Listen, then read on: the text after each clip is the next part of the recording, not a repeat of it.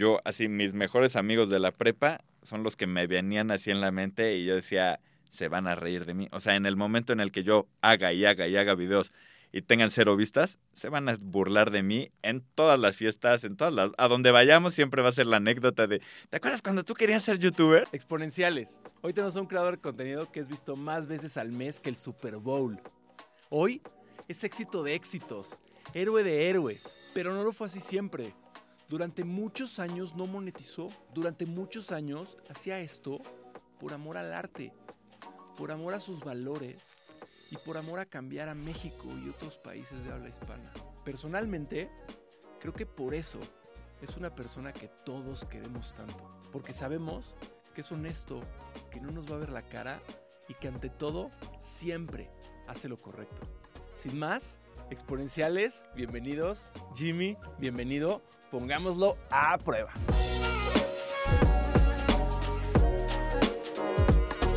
Y gracias por haber este, aceptado, aceptado nuestra, nuestra Un gusto, invitación. de la demora. Sí, va, tan, tanto tiempo, tanto tiempo que esperamos. Sí, pero, Pero, vale pero sí, definitivamente.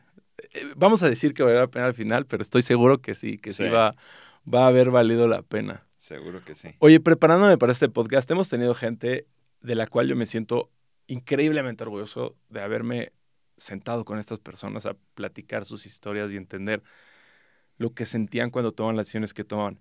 Sin embargo, eh, o sea, ni cerca alguien, o sea, gente que tuviera 47 millones de personas inscritas en sus redes sociales. En TikTok salió 1.3 mil millones de, de- de likes, eh, views. Eso solamente lo sabes tú. ¿Lo tienes en la, lo tienes fresco o no sabes Sí. cuántos views tienes? ¿Cuántos views tienes? ¿Al mes? O, o histórico. Bueno, pues sí, no es sé. que ah, en general no sé, pero más o menos son en TikTok son 430 y tantas millones en Al mes. Ah, al mes. O sea, es Al mes. 20% de la población mundial o una cosa. Bueno, yo, yo aporto ba- bastantes de esas. Eh, en YouTube como 200 millones más o menos. Y en Facebook como ciento y cacho Y eso es al, al mes. al mes. Sí, pero nosotros vimos las históricas. Qué increíble. ¿Y que en algún momento te, te imaginaste algo así? Mm, fíjate que sí, no, o sea, no en cuanto a números, porque sigo sin dimensionar, ¿no? O sea, si ahorita te digo, sí, tantos millones, no, Sí, ni siquiera te imaginas. como que no te gente en- imaginas y así. En, una calle. Ajá, o a veces lo mido, digo, en estadios aztecas, ¿no? Antes cuando llegué a mis primeros 50 mil, 70 mil por ahí, uno. decía, no, pues ya, ya llené un estadio azteca y ya dices, órale, o sea, que te vea un estadio azteca, pues un artista que llena un estadio azteca, digo, es otro tema, ¿no? Pero si lo mides así en estadio azteca, dices, wow, son 10 estadios aztecas, 20, 100 estadios aztecas, dices, wow, está muy padre. Pero no, nunca, nunca dimensioné así como mm, cuánta gente, pero sí mi objetivo siempre ha sido como llegar a mucha gente y poder transmitir mis, mis ideas o locuras que se me vayan ocurriendo. Pero incluso cuando, cuando las redes no eran lo que eran. O sea, creo que hoy es muy. Digo, no voy a decir muy normal. Evidentemente, lo que has logrado tú no es normal, pero, pero a cualquier persona le preguntas, eh, dime, dime 10 personas que han logrado lo que tú has logrado, y creo que sí es, sí es factible. Hace nueve años que empezaste, Sí. no había nadie. O sea, a lo mejor el- la persona que más seguidores tenía en Twitter era, no sé, el presidente o algo así, tenía un millón. Sí, era o, ya los números. Jordi Rosado muy- y tenía Exacto. 600 mil, yo me acuerdo, Sí. una cosa así. Entonces, eh, eh, eh, o sea, entonces que tú, tú decías, no, yo quiero llegar a un millón y de repente llegaste a 47 o... Es que en sí como que, mm, no sé, nunca... Sí empecé a ver los números cuando ya me metí más a YouTube y veía, no sé, al Wherever y cosas así, Yuya, así veía esos números y decía, wow, es que qué impresión, ¿no? Pero nunca, nunca, nunca lo vi como un número como tal, o sea, siempre fue como, quiero llegar, quiero que lo que pienso le llegue a la gente. Ya cuando me empecé a dedicar a esto con mensajeros urbanos, que empecé en YouTube y todo eso, pues tenía cierta cantidad que decía, pues mis videos de Facebook están llegando a tal número. Y ya a partir de ahí, como que te haces un, una idea de, este es mi promedio, y cuando baja te entristeces, cuando sube, pues estás feliz, ¿no? Pero lo que pasó con TikTok fue, pues, brutal, ¿no? O sea, TikTok tiene eso de que al ser videos tan cortitos y tener tanta audiencia, pues es más fácil que muchos videos se hagan virales. Por eso es muy fácil viralizarse en TikTok, porque con los, a lo mejor la gente tiene tiempo libre, no sé, 10 minutos, ¿no? Al día. Y te Ahí en lo que vas al baño. 10 videos. Ahí te echas 10 videos. Antes, con YouTube, pues te echabas un video o dos videos, entonces las vistas de todos, pues no, no se repartían tanto como ahora en TikTok, ¿no? Ya, Eso es lo que lo hace más fácil. Entonces, nunca me imaginé esos números, pero sí siempre dije, quiero que llegue mis ideas a mucha gente, como que siempre lo proyecté. Y cuando dices mis ideas, y creo que es algo, todo un tema del que quiero tocar así gigante, pero, pero, ¿qué significan tus ideas? No sé, creo que siempre he tenido ideas un poco raras o, o que se salen de la burbuja. Yo cuando estaba en la prepa, siempre yo le decía a mis amigos, pues la verdad es que yo no considero que tenga que estudiar una carrera. O sea, desde mi punto de vista, para lo que yo quiero para mí, no encuentro ninguna carrera que me apasione. Este, y mis amigos, no, Jimmy, es que así no es la vida, que no sé qué.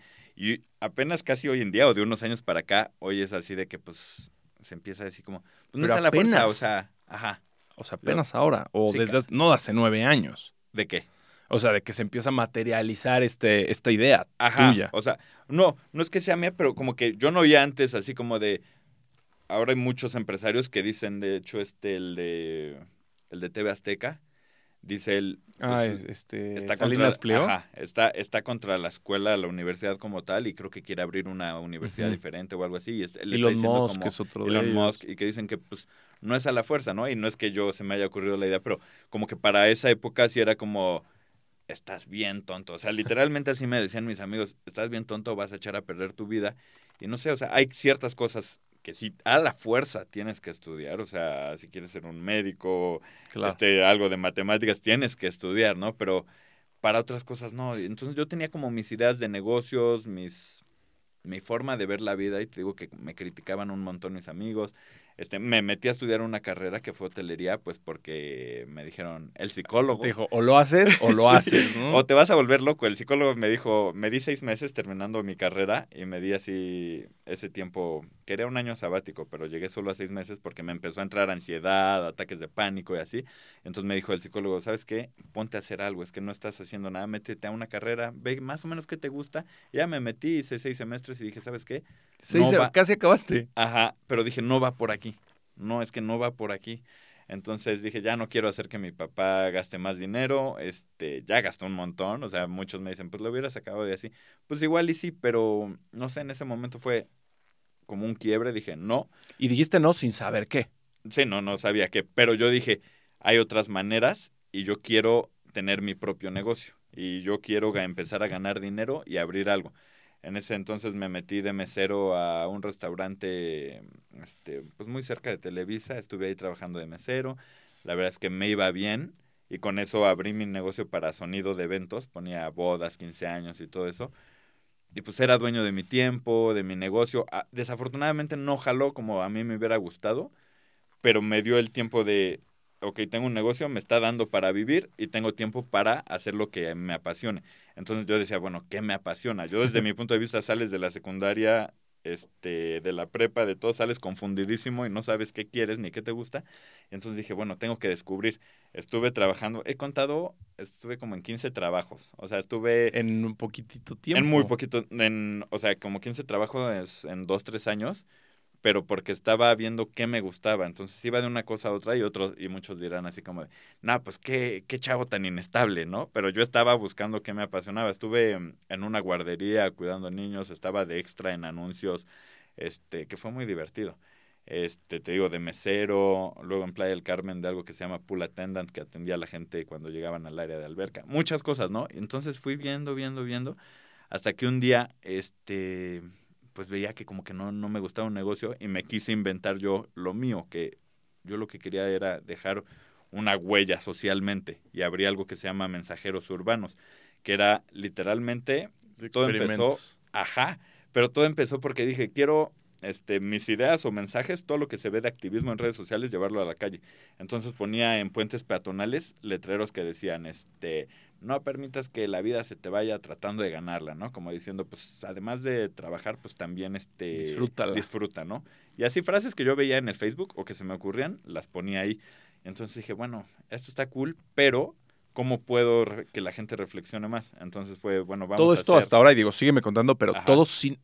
No quiero decir sin ánimos de lucro, pero no había ni por No, no había dónde, nada, ni, ni por dónde eso se iba a monetizar. O sea, es como lo por hago dónde. por amor al arte. por amor al arte. Ajá. Y, y- y eso creo que es muy importante porque por un lado tenía lo que me daba sustento, que era lo de DJ y todo eso de eventos, pero por otro lado estaba haciendo algo que me llenaba mucho. Y entonces dije, bueno, estos mensajes vamos a hacerlos en experimentos sociales. Me aparecían, yo no soy el inventor de los experimentos sociales, el inventor se dice, el creador de los experimentos sociales. Y este, literalmente yo veía los que hacían en Estados Unidos y dije, ok, este, este concepto está muy padre, vamos a llevarlo a la- aquí a México. Y empecé con los experimentos sociales y fue un boom. O sea, le empezó a ir súper bien, los videos tenían millones de vistas, pero tenían millones de vistas en Facebook. En YouTube lo subíamos y casi nadie nos veía. YouTube sí pagaba, Facebook no. Entonces estuvimos así literalmente cuatro años haciendo experimentos sociales.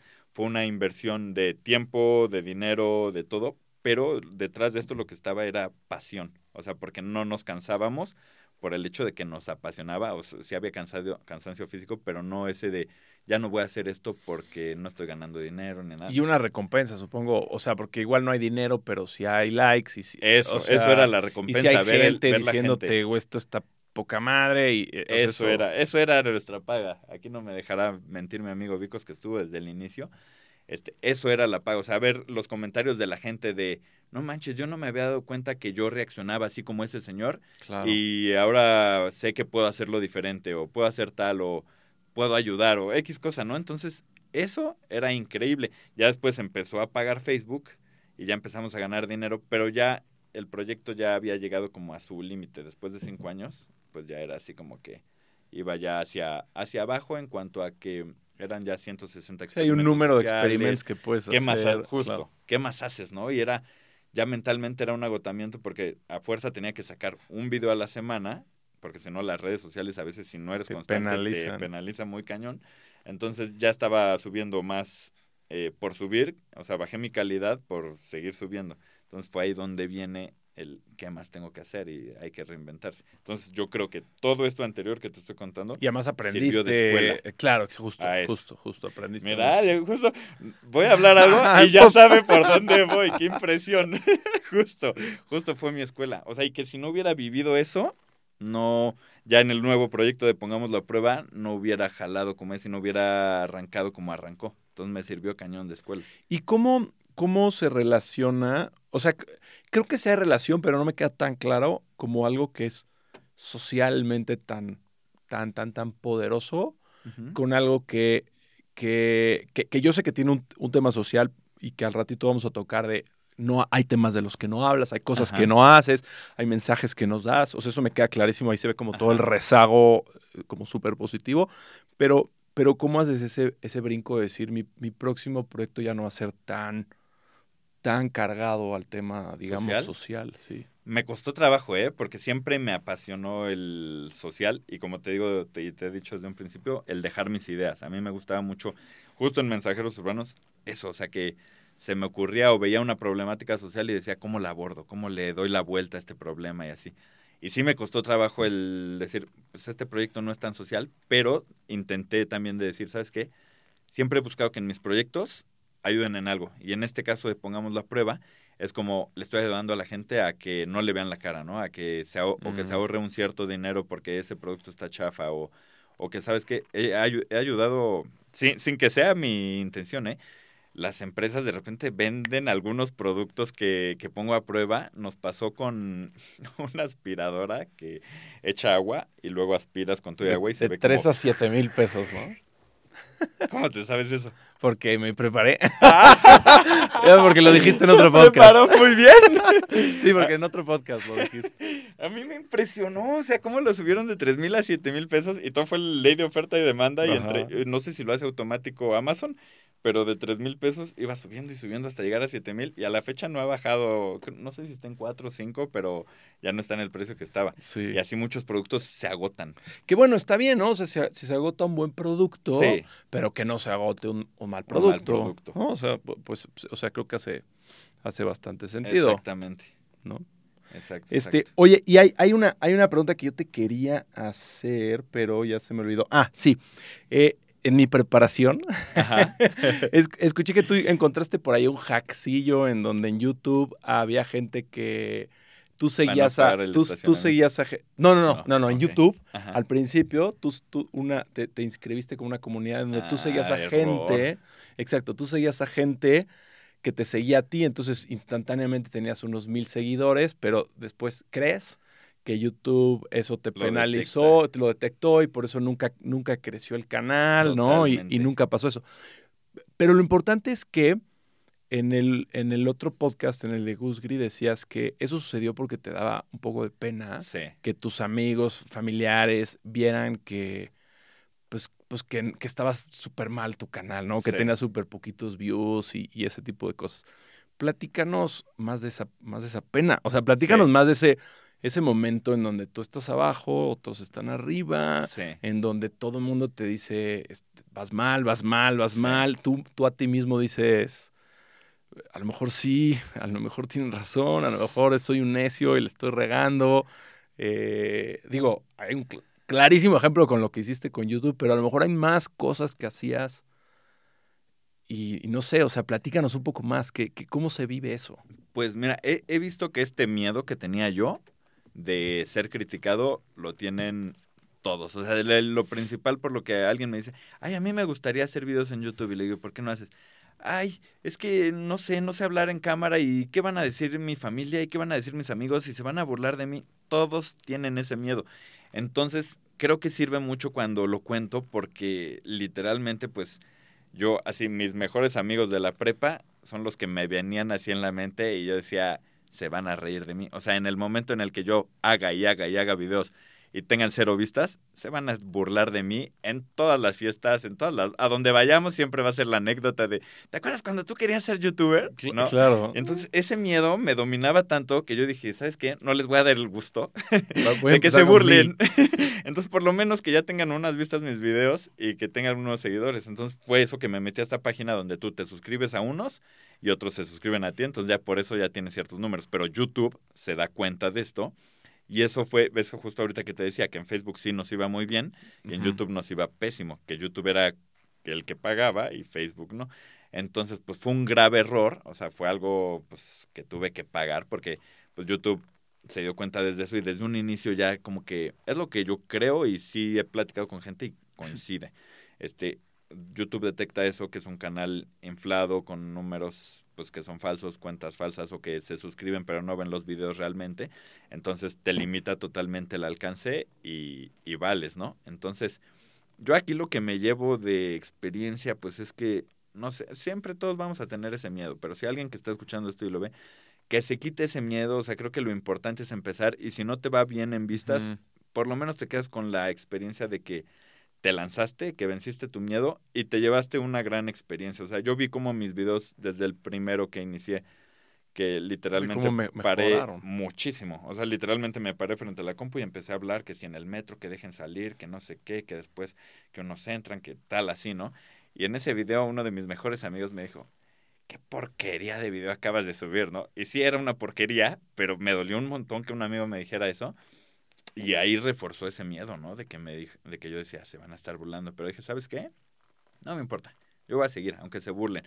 Y luego a los pocos, no sé cuánto habrá pasado, pero otro amigo, igual yo tenía la página de Facebook, de YouTube, y me dice, güey, ya deja tu paginita, no manches, ya métete a un trabajo, ya salgo y así. Él desde su punto de vista, pues, de quererme ayudar, ¿no?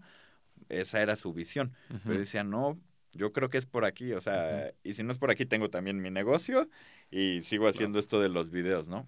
Y, fíjate que esto lo escuchamos constantemente en el podcast, o sea, a, todos eh, alguien, y, digo, para no repetir historias del podcast, pero tú agarras a una supermodelo, ¿no? Y te dice, eh, ¿tú crees que a mí no me critican cuando todos quieren ir al Hooters y pedir alitas y hamburguesas y yo digo, pues no, pues yo me pido una ensalada y me dicen, ¿cómo? Ya, anímate, no seas aburrida y bueno, cervezas para todos y caballitos y ella dice, no, pues no, es que yo, este, pues no, pues tengo un trabajo y tengo que cuidarme y ta, ta, ta. Sí. Y, eh, y entonces eh, vemos esta historia cómo se repite y se repite y se repite, ¿no? O sea, al al futbolista le reclaman por irse a dormir temprano y despertarse temprano y correr y faltar a la fiesta, ¿no? Y a ti, pues porque tu vida está chafísima y qué vergüenza. y al modelo, pues porque no, no come con, con todos y no se echa los caballitos. Y al, al que se va a Harvard, pues porque lee muchos libros y se la pasa encerrado.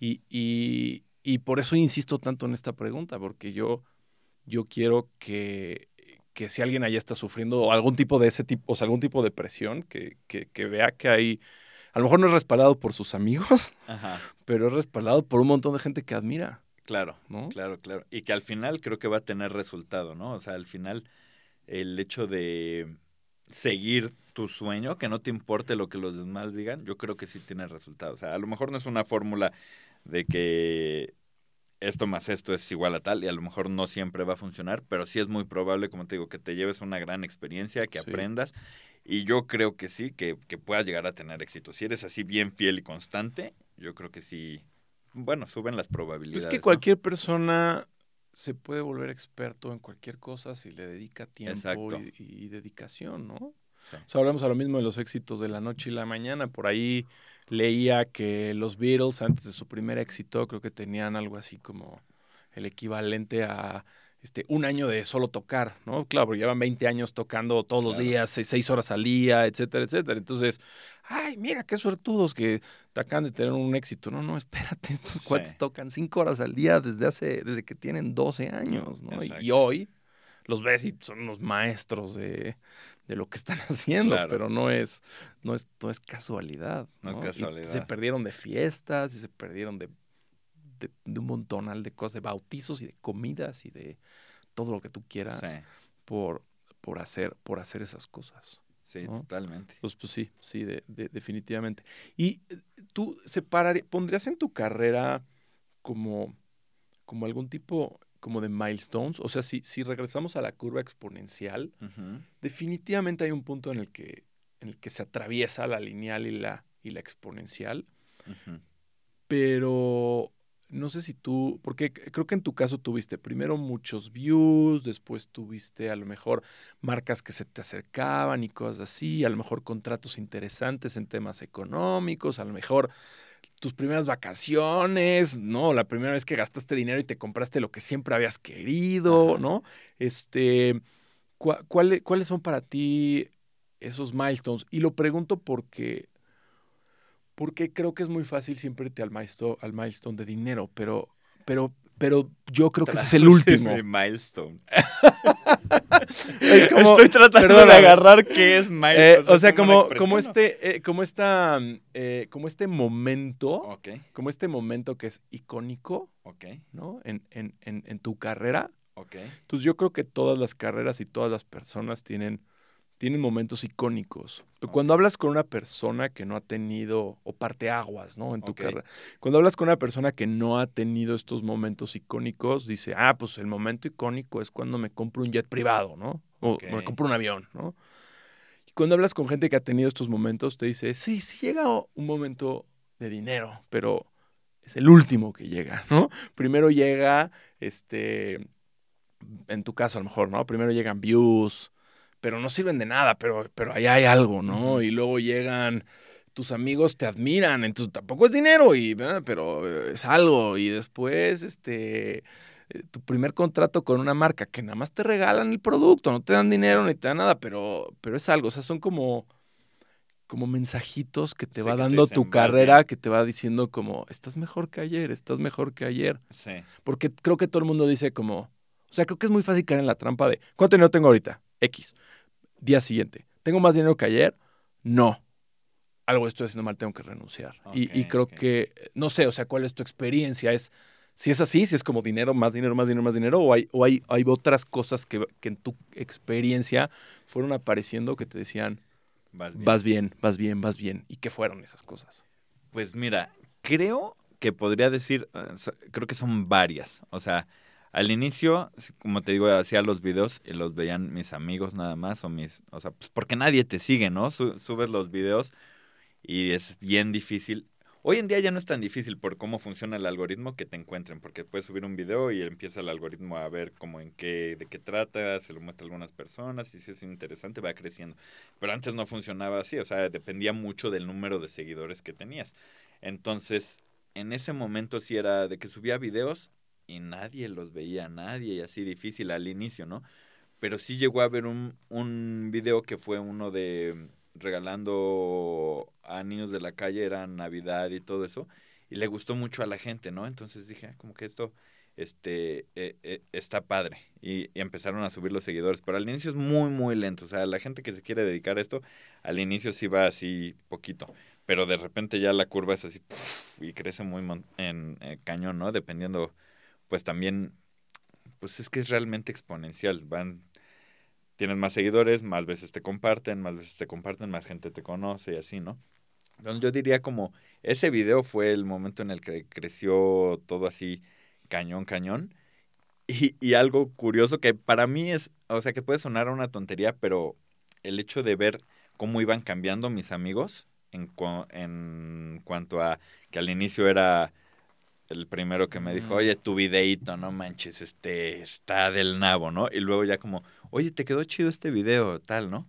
O el que me decía, tu paginita esta, ya ponte a trabajar. Después su mamá era súper fan, o sea, pero al poco tiempo fue que su mamá descubrió mis videos y empezó a decirle a él, oye, dile a Jimmy que qué buen video, ¿no? Sí, casi, casi, casi, casi. Y literalmente así de, dile que qué buenos videos y la mamá así súper fan y entonces él ya también, oye, qué chido, te estás rifando. Y yo así como de, hace nada me dijiste que dejara mi paginita y ahora me dices esto, pero está muy padre, ¿no? Ver eso también de los amigos. Y este amigo que igual te digo que, que me dijo que qué chafa video, también se volvió muy fan. Entonces dices, vale la pena ser fiel, o sea, ignorar, si tú sabes como que tu camino es por aquí, literalmente ignorar lo que te digan, este, a ver, va a haber dos opciones, ignorar o también a veces hay que poner sabiduría en escuchar, ¿no? De, ok, pero tienes que ver si es o envidia o que nada más están hablando por hablar o que te están aconsejando algo porque quieren tu bien, ¿no? Entonces, bueno, pero eso ya estoy filosofando. Entonces, el chiste es sí, ignorar cuando debes de saber que ignorar, porque si yo les hubiera hecho caso a esos dos amigos que eran, eran brothers, o sea, eran muy, muy, muy brothers, hubiera renunciado y no sé, a lo mejor seguiría este, en la hotelería y trabajando en un hotel que no tiene nada de malo, pero no me llenaba. O sea, ya me había dado cuenta que no era mi camino y que no, pues no, no, no me llenaba. Entonces sí, saber cuándo escuchar a, a, un amigo. Y que no siempre lo hacen de mala fe, es su, su perspectiva. Sí, su forma de ayudar, ¿no? Ajá, que creen que, pues él a lo mejor realmente decía, deja esa paginita y métete a un trabajo porque él lo veía así, pero no veía mi visión de lo que yo proyectaba a futuro. Claro. Entonces, Ahora, empieza a cambiar la perspectiva de ellos, pero ni cerca vives de eso. Cuando... ¿En ese momento? Ajá, cuando empiezas ah, a vivir de de crear contenido? Pues a vivir de crear. ¿Cuánto tiempo después de, Cinco años. de que tu mamá, digo, su mamá dice, se vuelve tu fan? Fácil, entre cuatro y cinco años.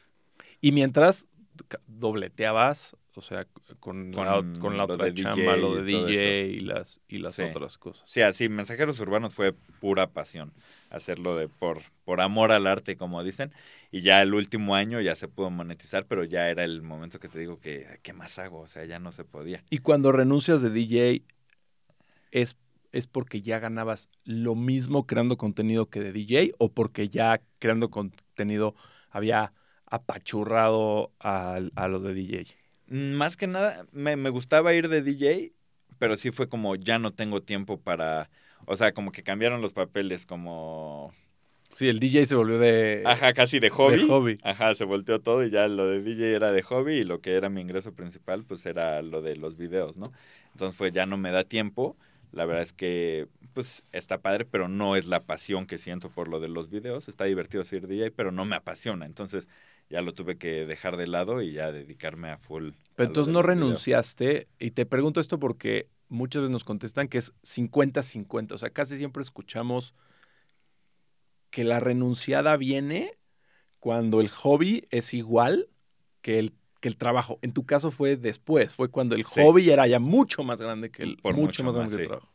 O sea, a pesar de que ganabas más y te iba mejor, seguías como pensando que lo lo estable era ser DJ y lo, inest y lo inestable era la generación Sí, de no, no sé por qué seguía de DJ, ¿eh? O sea, porque ya comparándolos, ya se había ido uno por acá y el otro acá, pero yo decía como, pues sí, los, o sea, porque tenía, en un restaurante era creo que martes y jueves de DJ en ese restaurante, y los fines de semana cuando me salía que me contrataban para una boda y así. Pero es que ya después dije, eh, yo, yo cargaba todo, mi equipo, las bocinas, todo eso, este... Es que me da risa porque ahí ya no tenía la necesidad de estar cargando, ¿no? Ya de- no sé ni por qué las cargaba, pero era como, sí, voy a sacar el negocio adelante y no sé qué, pero estaba más bien como aferrado, yo creo. Entonces, este, sí, ya llegó un momento en que dije, no, ya, o sea, estoy cargando, estoy llegando a mi casa a 4 de la mañana después del evento, baja las bocinas, dobla cables, todo, acomódalo y dije, no, ya, ya, o sea, ya no hay, este, pues no es que ya no hubiera la necesidad, pero ya ya no lo estaba disfrutando, ya es, era una friega que dije, no, mejor todo este tiempo, sinceramente, lo puedo invertir en, en, en el otro proyecto, en lo de Pongamos la Prueba, y me va a ayudar a exponenciarlo mucho más. Pues fíjate que yo pienso que esa es una característica de gente eh, exponencial, ¿no? O, o de gente exitosa, que es gente que dice, yo no me siento superior a los demás. Eh, yo soy trabajador y pues hay que cargar cables y cargo cables, ¿no? Y hay Sí. que des- desvelarse y me desvelo. Eh, y, y yo creo que es una característica, y obviamente no puedo generalizar a todos los que son trabajadores y todos los que no son trabajadores, pero también que es una característica de la gente que dice, ah, no, yo, yo estudié una carrera, yo no cargo cables, claro. ¿no? Yo, este, yo tengo dinero, entonces yo no, yo no cargo cables. Y yo creo que esas pequeñas decisiones que son una tontería, eh, pues son miles al día y terminan siendo millones al año y, son la diferencia entre alguien que pues, pues termina siendo muy exitoso y alguien que a lo mejor trabaja en una empresa rodeado de gente como él o como ella y son muy pues a lo mejor muy ineficientes en Claro. su en, en- en- en- en- en su forma de, de- de trabajar ¿no? y de, de generar valor a la, a la sociedad. Totalmente, totalmente, ¿no? Y yo creo que tienes que entrarle a todo. O sea, aunque sea tu negocio y todo, por lo menos a- desde el inicio tienes que entrarle a todo para que lo conozcas. O sea, porque yo creo que si inicias así como, no, yo no, y voy a contratar al que cargue y al que no sé qué, y tal, como que no aprendes bien el negocio, igual luego te pueden dar mil vueltas. No sé, yo creo que sí es importante que le entres a todo y ya después pues ya vas viendo qué, qué puedes ir haciendo, que ya te quita tiempo, que ya no te da así como, pues que ya no es tan importante que estés tú ahí, ¿no? Y ya puedas ir delegando. Pero, mm, Y, y entrarle a todo es todo, porque a ver, tú eres, ustedes son dos. sí, Y a ver, si trabajas con una marca, necesitas a un abogado, ahí necesitas eh, editar, necesitas grabar, necesitas facturar, necesitas este, mandar cotizaciones, necesitas cosas administrativas, necesitas este, bueno, la- quien sale en cámara, quien compra las cosas, quien carga. Y, y en tu caso, son dos. Eh, es que esto me sirve de catarsis, porque me voy Exacto. dando cuenta. A ti te- lo que te gusta es sufrir. Sí, es que me cuesta trabajo delegar, me cuesta mucho trabajo. mm, ya he delegado, pero no, ¿Y no sé te qué me bien? pasa que, que digo, no, es que mejor lo hago yo. O sea, pero no por, no por un rollo de ego, sino que siento que, que no sé por qué no me ha ido bien o no sé a lo mejor ponerle a la gente, no sé, estarle este como, no, haz esto y no sé qué, o que si lo hacen mal, Sí, gui- guiar, ¿no? guiar. A lo mejor. Eso ajá. puede ser guiar, a lo mejor no sé, o Sí. He, he intentado, he intentado, ya tuve, pues sí, ya tuve Pues pasaste de editor, ya cin- tuve cinco a todo, uno, de ¿no? En la 5 a pandemia. 1, sí.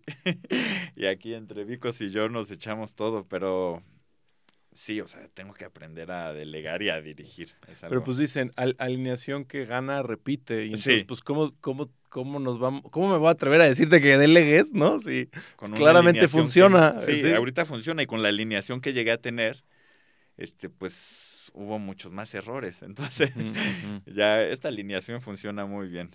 Sí. Ya de- más adelante, digo, tengo que de alguna manera. Y, porque y con los costos, y con los costos que conlleva, ¿no? O sea, me, me refiero a costos claro. personales. O sea, tú sabes que hacer esto significa desvelarte. Ahorita estamos a las 9.43 de la noche grabando. Eh, o sea, todo lo que involucra. Sí. Y, y, bueno, pues es algo con lo que siempre he estado ok. Estas ojeras. es parte de. Ahorita que dijiste las nueve, hice cuentas, dije, llego, edito, como a las 12 mando uno que tengo que mandar. Sí, es, pero es que no sé, te ha de pasar a ti cuando disfrutas y te apasiona tanto. Sí, sé, no, no sea, duele. Ajá.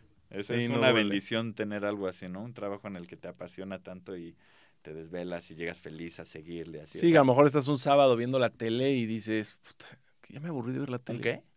Es que eh, para mí no hay sábados y no hay domingos. Bueno, pero bueno, lo que sea, un día viendo la tele y dices, ¿La ¿qué qué? estoy haciendo mejor ¿Viendo la qué? trabajo? ¿Viendo qué? viendo AliExpress. Ah, AliExpress me suena a Sí, Amazon. exacto. Sí, Eso sí, eso sí. Leyendo Sí. comentarios. Sí. Eso, eso sí. eso, Eso no, sí. también veo la tele, sí, sí. Este, sí, trato de darme un rato, pero eh, yo, a mí se me hace que tú eres igual de workaholic que yo. ¿Sí, verdad? Ya estamos. Sí, por aquí dicen.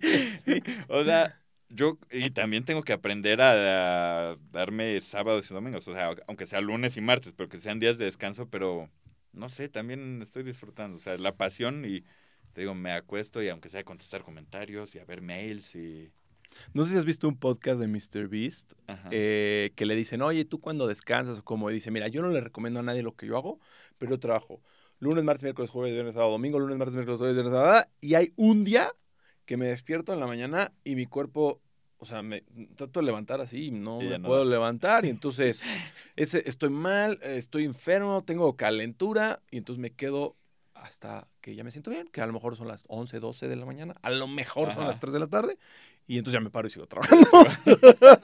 No lo recomiendo, pero Sí, es exacto, lo que yo no se recomienda, ¿eh? No se recomienda, pero sí, yo Sí. creo que cuando encuentras algo que te apasiona, a lo mejor medio te identificas con esto, pero igual, no es sano. A mí me identifico con MrBeast, no me pasa eso, pero pasa, no sé, cada tres meses de que me saturo y me lleva al punto de, no, ya es que ya no, no puedo seguir con esto, o hasta digo, me voy a buscar otro negocio. O sea, como que entro en crisis y me doy unos tres días así y que digo, Sí, me doy tres días, pero sigo en el asientas, sí, celular, claro, ¿eh? claro. no lo suelto.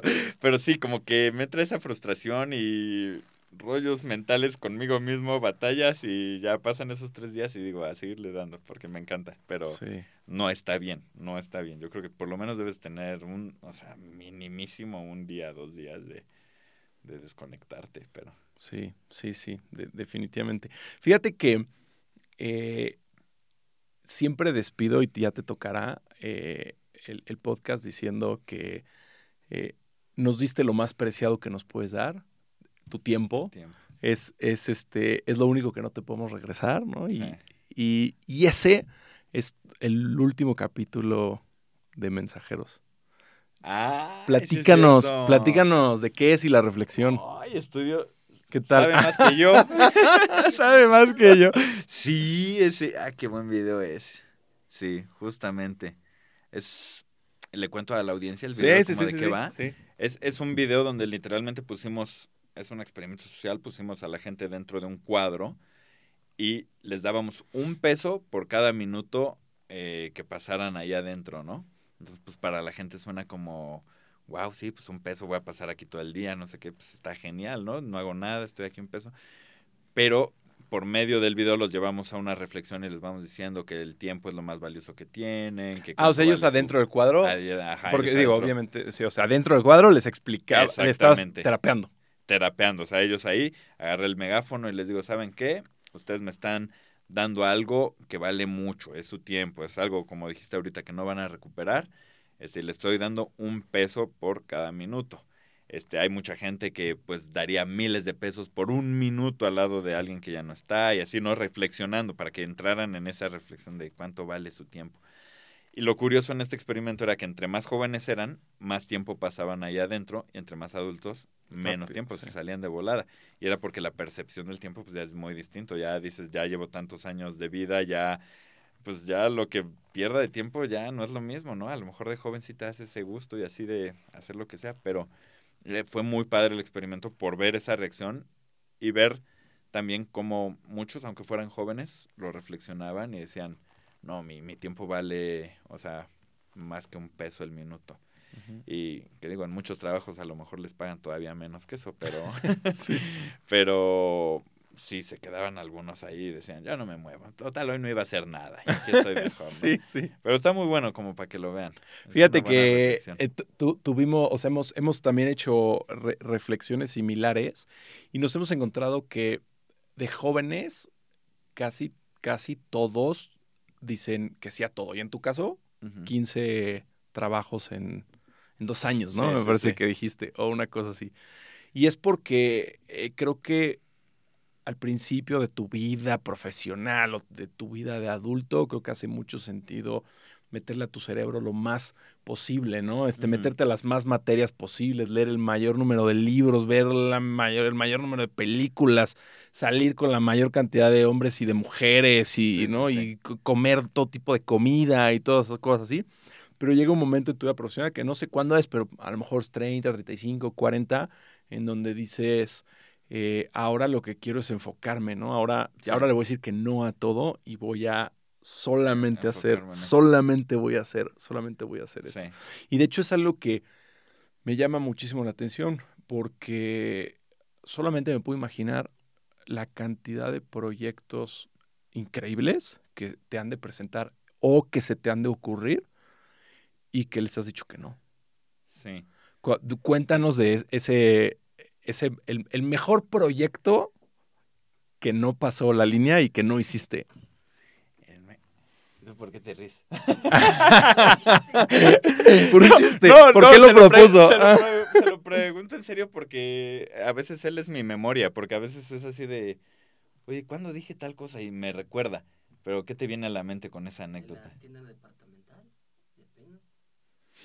Ah, o sea, es que me han ofrecido, sí, o sea, proyectos en cuanto a económico, o sea, pero dentro de pongamos la prueba, que ponga a prueba cosas, este... que no van con tu sí, filosofía. que no van. o- De hecho, ahora que decías con Gusgri, creo que, ¿cuál, cuál le dije a Gusgri? El de 600 mil pesos. Sí, de una tarjeta. no, ya me han ofrecido mucho Ya, ya, más. claro.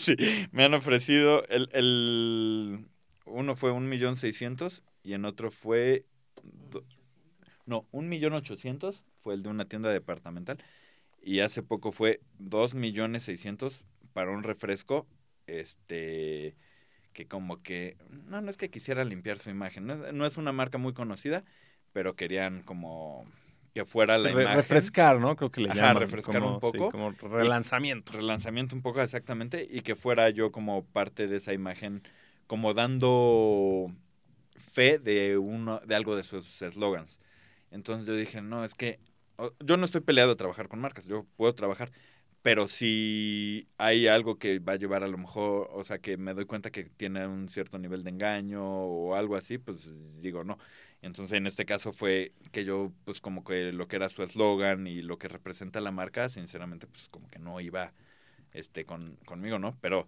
sí duele de 2 millones, seis, do- sí fue uno 800 y 2 millones 600 mil. O sea, rechazas cosas por ser inmorales. Sí, Desde tu, desde mi perspectiva. ¿no? Definición de inmoral, que- inmoral, que es- Claro. que es bastante amplia. Sí, sí, sí, sí. Ver, sí, mm, porque ¿cómo? cualquier persona podría pensar que sí es... Sí, como irse al extremo, ¿no? De inmoral, así como Ajá. trata de personas, pero el- tu, tu definición es muchísimo más amplia. Es que, ¿sabes qué diría más que inmoral? Que sea congruente con lo que uno piensa.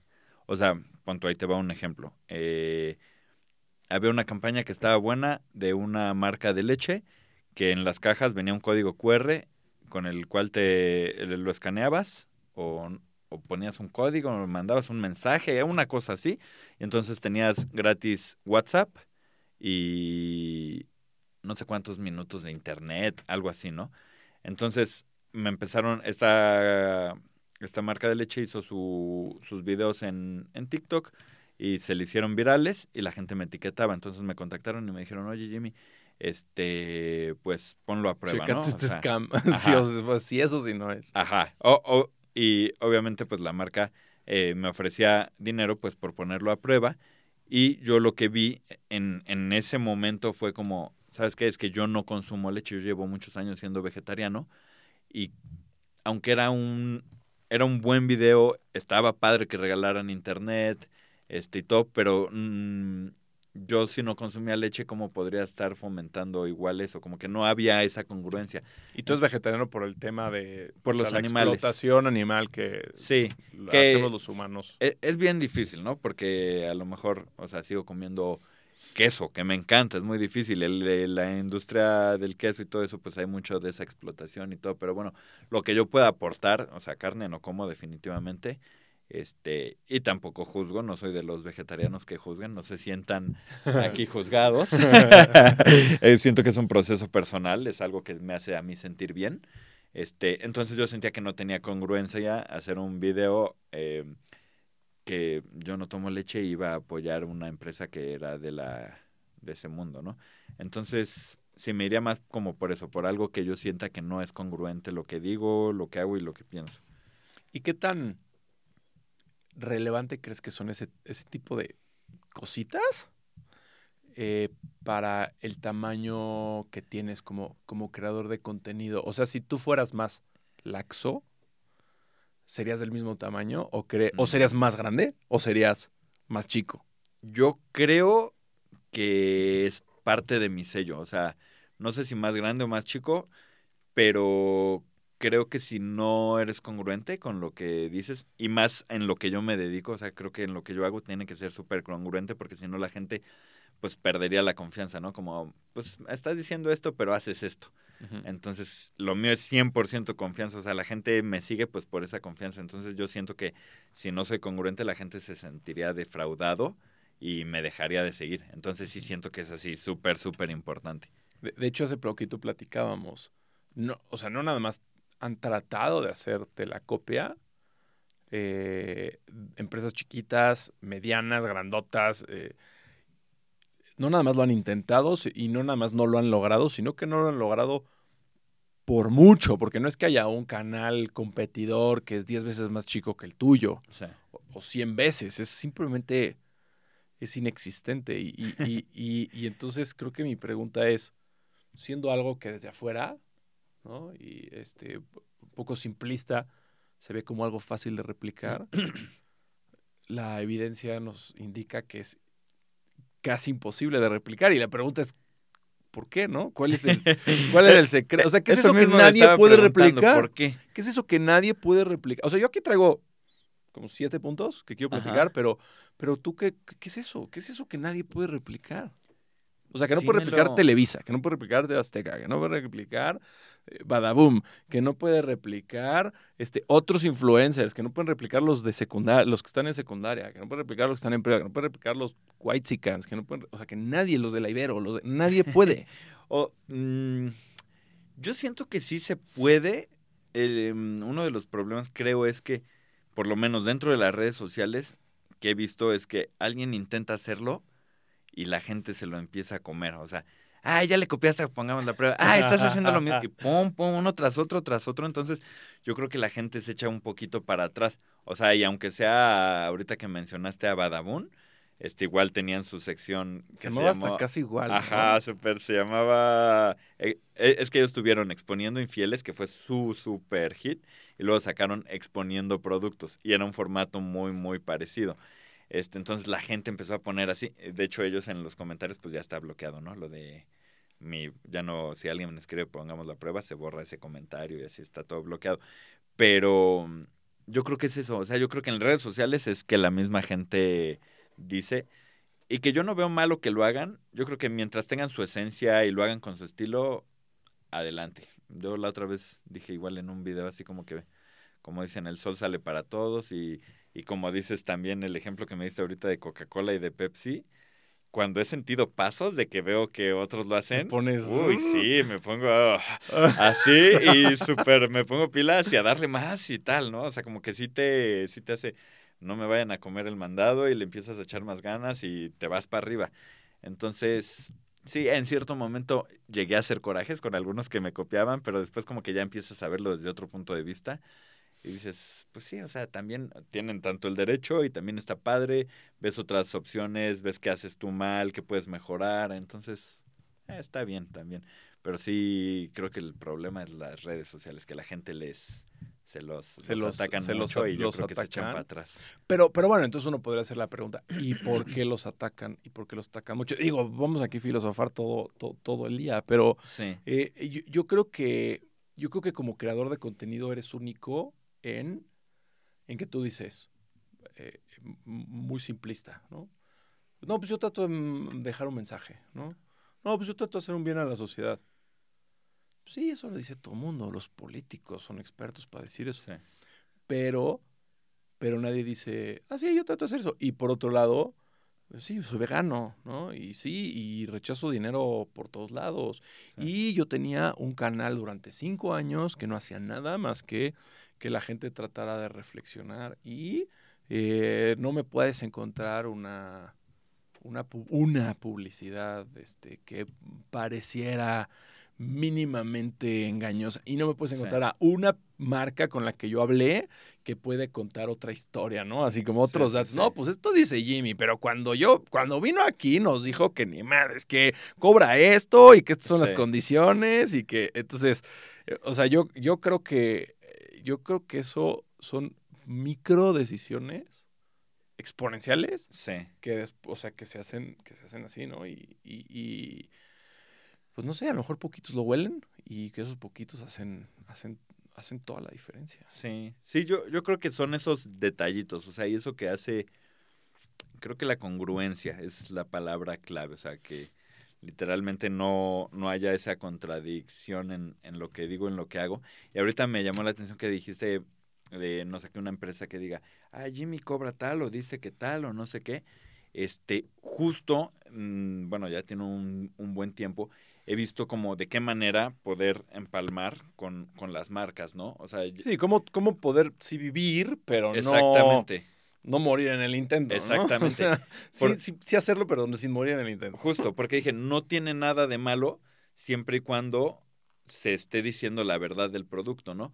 Pero también entra ahí la parte como de que la gente diga, ay, pero ¿y cómo sé que dijiste la verdad o te vendiste o no sé qué, no? Yo cuando, a- hace mucho se acercaba una marca y yo le decía, no, o dame el producto y lo pruebo y ya está, ¿no? Y muchas veces era, te regalo el producto, órale, dame el producto. Pero luego llegan y, oye, tenemos tanto dinero, queremos que lo pongas a prueba, ¿no? Y entonces ahí dije, ok, tampoco tiene que estar peleado el hecho de decir, sí, trabajo contigo y si me quieres pagar, pues todavía qué mejor, ¿no? Entonces yo les pongo siempre, eh, y ha sido poco, eh, ha sido de un tiempo para acá, pero les digo, estas son las, las normas para trabajar conmigo. O sea, tengo libertad creativa, tengo yo de hacer de mi estilo, o sea, tú no me vas a decir, quiero que hagas esto, que digas esto, no, o sea, tengo libertad creativa y yo voy a decir 100% la verdad.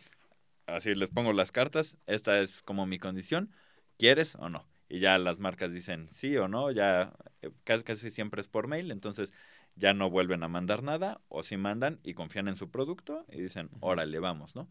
Entonces también está esta parte de que he ido aprendiendo que tiene, que digo, no tiene nada de malo que si me quieren pagar, pues que me paguen, ¿no? O sea, Claro. yo no le estoy engañando a la gente, yo estoy diciendo la verdad del producto porque se, se le pone por escrito en un contrato de que yo tengo esa libertad creativa y que yo voy a poner este la verdad. O sea, si tu producto es un 5, yo voy a decir que es un 5. Lo que sí es que cuando se animan, saben que son productos, o sea, como te digo. Claro. Entonces, hasta ahorita no ha habido ningún 5 porque pues le invierten en pagar como para decir, hijo, es que yo sé que mi producto Claro, que me lo, van a, esto". me lo van a, que va a quedar peor. madrear. Exactamente. Fíjate que yo sigo a un creador de contenido que se llama Linus y su canal se llama Ajá. Linus Tech Tips. Sí, sí me suena mucho. Eh, seguramente si lo ves, a lo mejor es tu, tu tipo de contenido, no, no creo. eh, A lo mejor si lo ves te va a parecer lo más de hueva. Pero ese güey ha encontrado un balance padrísimo. Este cuate hace reviews de computadoras y de celulares, básicamente. Lo se llama Tech, Tech Tips. Y entonces el cuate hace tres cosas. La primera es cuando es un contenido patrocinado, se avienta un minuto. Claro, son contenidos largos, pero se avienta un minuto diciendo, esto me lo pagó Intel, nos pagaron 7 mil dólares, nos mandaron estas madres, nos llegaron las cajas así, aquí está el contrato, aquí está, ta, ta, ta, ta, y vamos a hacerle un review de, de esto. ¿no? Entonces, e- es- esa es como la primera cosa que hace. La segunda es que vende merch. Entonces él dice, señores, ustedes saben que yo soy bien estricto con las marcas, bien duro con las marcas, y entonces, como no queremos que yo tenga la necesidad de ir con las marcas. Cómprenme mi playera, cómprenme mi, mi este, cómprenme mi este otro, cómprenme mi este otro, que en tu caso que- creo que no sería lo más difícil. Y entonces como todo el tiempo en sus canales, cómprenme esto y entonces es, de aquí se paga. Ustedes lo pagan Sí. y la marca se chinga. Ok. ¿No? está bueno. Eso está bueno. Y la tercera es que el patrocinador del video es otra marca y el Ok. patrocinio dura 10 segundos. Entonces dice como, este, bueno, este video es de no sé qué, la, la, ah, eh, gracias a la leche no sé qué que patrocinó este video. La leche tiene mucho calcio, está deliciosa. Y se avienta el video. Entonces no dice que la leche es buena, dice, gracias por patrocinar este video. Sí. Está rica, tiene calcio. Prum, y se va al video. Entonces, el patrocinador y el video son dos diferentes. Dos diferentes. Y siempre son dos diferentes. Y siempre son dos diferentes. Y cuando y a veces se invierte. Pero entonces son siempre dos. Siempre. Está bueno, echa, Está, échate, está un, bueno. échate lo- un clavado. Linus. Linus Tech Tips. Sí, o si no, luego te lo mando por, te lo mando por WhatsApp. Busco ahí algunos videos y, y te los mando. Porque me gusta lo que hace este cuate. Y, y él terminó haciendo algunas ya cositas que él termina vendiendo. Y este tiene un desatornillador. Pero dice, a ver, he probado 25 mil desatornilladores. Hay uno que me encantó, es mi favorito. Fui a China, hablé con los fabricantes, le puse mi marca, me lo traje. Ah, mira, está bueno. ¿Quieres? O sea, no quieres una playera mía, porque pues, güey, no quieres una playera de Linus Tactics, pero Ajá. porque ves mi canal, usas desatornilladores, Ajá. eh, cómprame mi desatornillador. Cuesta Está lo bueno. mismo que en la tienda, o sea, cuesta lo mismo que en Home Depot, pero la diferencia es que aquí cuesta 50 dólares, yo me llevo 20, Ajá. y el canal, apoyando. y el canal vive, vive Sí. bien, ¿no? Ah, está bueno. Sí, es siempre encontrar la, la manera de, o sea, no, es- no estar peleado, ¿no? Yo al principio sí decía como, pues, súper peleado y era yo contra las marcas. Pero si la marca, eh, o sea, es buena, está haciendo bien las cosas y todo, ¿por qué no? O sea, decir la verdad. Mientras uno siempre les hable con honestidad a la audiencia, no le veo nada de malo. Sí, sí. Sí, pues, pues o, o- o sea, yo, yo creo que esa es, esa es una, una de las cosas. La otra es la de trabajar, o sea, como, como animal. No, no, no, que no existan los sábados, que no exista la sé, televisión, o sea, Ya sé, ya sé. eh, digo, hay, hay gente que no le gusta trabajar, hay gente que sí le gusta trabajar y bueno, pues no, al que no le gusta trabajar no puede criticar que al que le gusta trabajar le va, le va mejor, ¿no? Sí. Mi abuelo ya, ya murió, pero hace poquito mi mamá se aventó una frase, mi abuelo decía, todo lo que trabajan para no trabajar, ¿no? Ah, sí. Mira, eso es todo lo que trabajan para no trabajar. Sí, Entonces, pues, pues sí, creo que, creo que esa es una, creo que esa es una, sí, cierto. una cosa muy, muy cañona. Oye, tengo una pregunta. eh, este podcast es de inversiones, todo es de inversiones de largo plazo. ¿Has hecho alguna vez un, un, un este, ¿cómo se, se me fue el nombre? Review, pero no sé cómo decirlo en español. Una, ¿Una reseña? una reseña, perdóname, eh, de algo de, de inversiones o, o como sería normal, creo, como prefieres no meterte en temas de dinero. Llegan seguido correos de muchos, ¿cómo se llaman? Brokers. O como de Sí, aplicaciones. casas de ¿no? bolsa, Ajá. cosas así. de muchos de ser. esos. Pero la verdad es que siempre me ha dado cosa. Yo invertí en una eh, de esas, o sea, era una aplicación en la cual tú metías tu dinero y tú podías seguir a alguien que que un, un accionista y entonces Ah, todos ok, sus movimientos sí. los haces. Y al principio me estaba yendo muy bien, pero de repente al que seguía le empezó a ir mal. No, yo no aguanté los nervios y saqué mi dinero y ya, o sea, a lo mejor quedándome ahí un rato no sabía cómo funcionaba eso.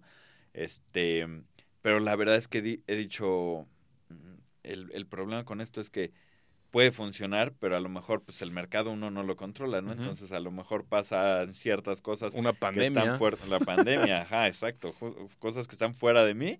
Y entonces la gente, en lugar de irle a, a quejar a la aplicación, van a decir, es que Jimmy dijo que aquí Claro. él su primer mes ganó tanto, y entonces siempre me dio ese nervio, porque me llegan muy seguido de, pues hay muchos que... Sí, porque es que además en el mundo del dinero hay mucho dinero. Sí, sí, sí, literalmente, y me llegan, mm, pues la verdad es que ni he visto cuánto me, cuánto me ofrecen ahí, pero sí, muy seguido, o sea, en mi correo a cada rato están llegando así de, solo veo brokers o cosas de, de eso y no.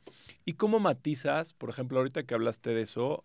Porque creo que sí te podría llegar a pasar. A lo mejor, si es una reseña de un producto que no sea muy caro, eh, pero ¿cómo haces? Pues un producto lo pruebas y dices, está increíble, hoy. Lo, lo abrí hoy, lo probé hoy, ¿no? Pero ¿y ¿qué pasa con esos cuchillos o sartenes o esas cosas que ah, se empiezan vamos. a... Exa- exacto, que, que creo que sería similar a Sí. una inversión, que es como, pues sí, el primer día estuvo padrísimo y a lo mejor el primer mes estuvo padrísimo, pero una inversión o en un sartén, pues igual te queda cinco años. Sí. Ju- justo he querido y he querido, llevo meses pensando hacerlo, pero hay ciertos productos que se Como les tiene que hacer una segunda reseña y no sé, un video dedicado a productos que funcionaron, pero que ya no funcionan, o sea, que son de tiempo, como los sartenes, o sea, literalmente hubo unos que funcionaron muy bien.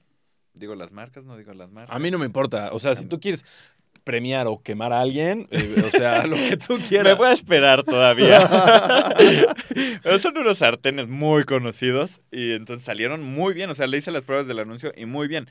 A los cinco meses ya se les pegaba todo. Entonces tengo que hacer, o sea, y más por compromiso con la audiencia y me lo pienso y me siento mal que todavía no lo he hecho, ¿no? Este, Sí. pero debo de avisarles porque pues muchos ven el video. Bueno, pero todos los que ya lo compraron, pues ya...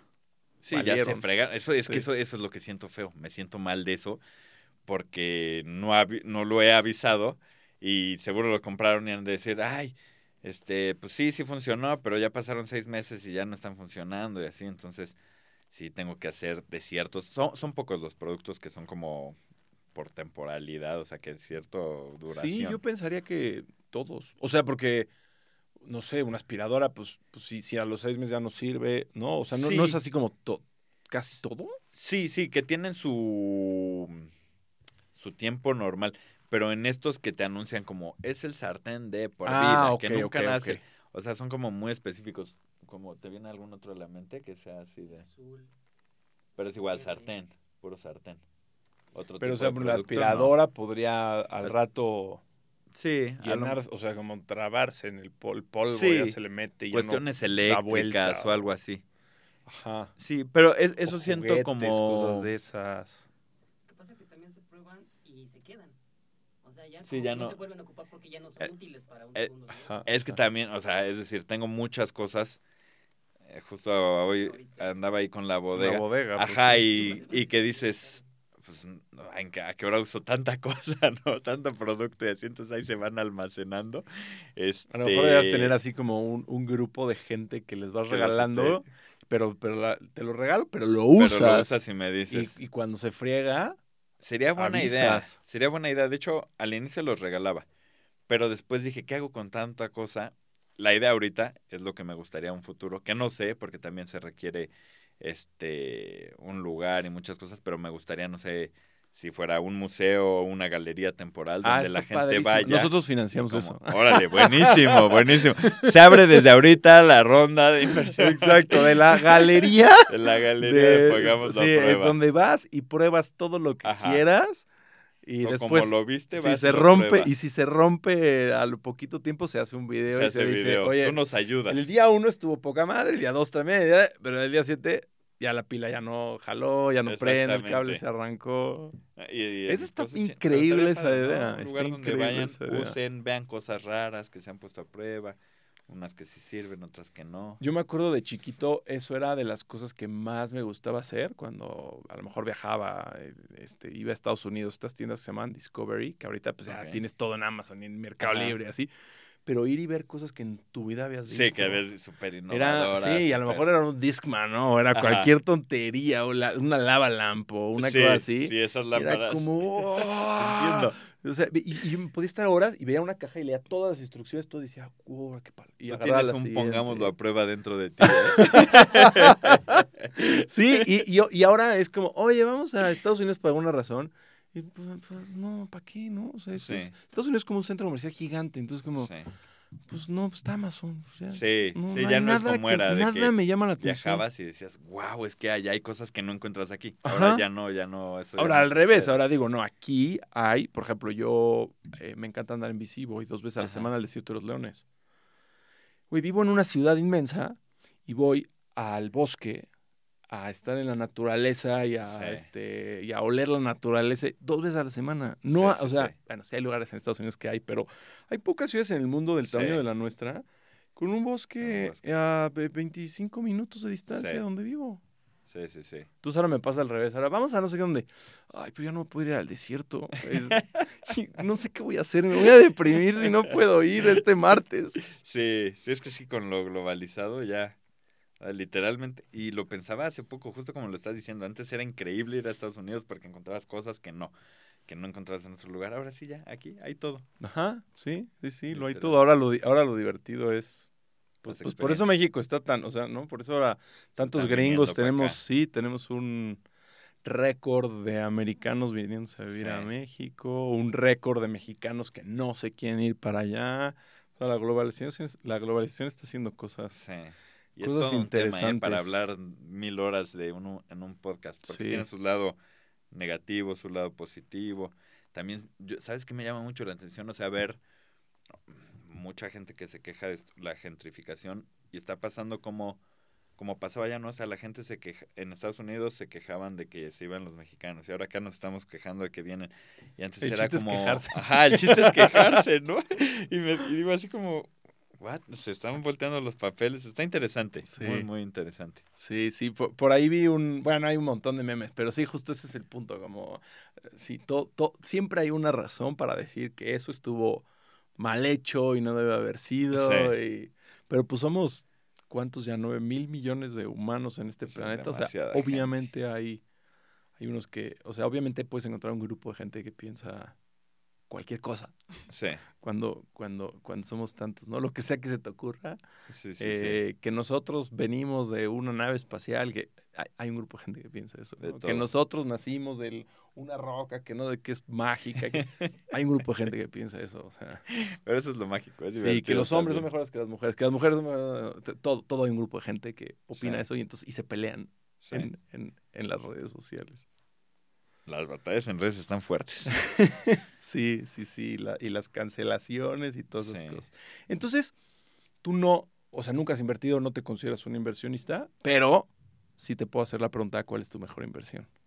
Fíjate que he invertido, y a ver, aquí está bueno también tu punto de vista, en, en invertir en el banco y te dan la posibilidad de invertir por medio de BlackRock. O sea, BlackRock administra... Es el fondo de inversión más grande del planeta. Justo. Y no me... Bueno, ahora con la pandemia no estuvo tan bien, pero no me estaba resultando tan mal. O sea, como que iba bien, bajó un poquito, se está recuperando. O sea, no está tan de tiro. O sea, no es lo mismo como pues solo tener tu dinero ahí en el banco y que te den... Pues creo que ahorita... O bueno, o, ¿qué, ¿Cuánto estaban dando? Bueno, ahorita los... es que depende. Probablemente Mm, tienes una cuenta seis. más premium que el resto de la gente. Eh, típicamente tu No cuenta da cero. típicamente eh, la cuenta no, no da, o sea, típicamente tu cuenta de banco Sí, no. no, no da, no da rendimiento. Pero por mucho una cuenta así que abras, pues antes te estaban dando del 4 y así a lo mucho un 6, ¿no?